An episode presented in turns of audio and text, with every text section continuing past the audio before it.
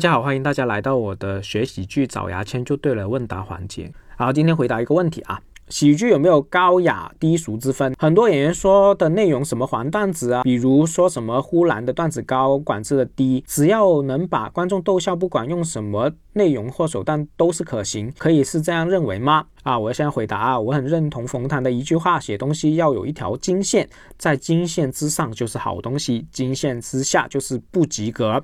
至于金线是什么标准，每个人的心中都有自己的金线吧。我觉得喜剧也适合这个金线理论，金线之上就是好段子，金线以下不足为提。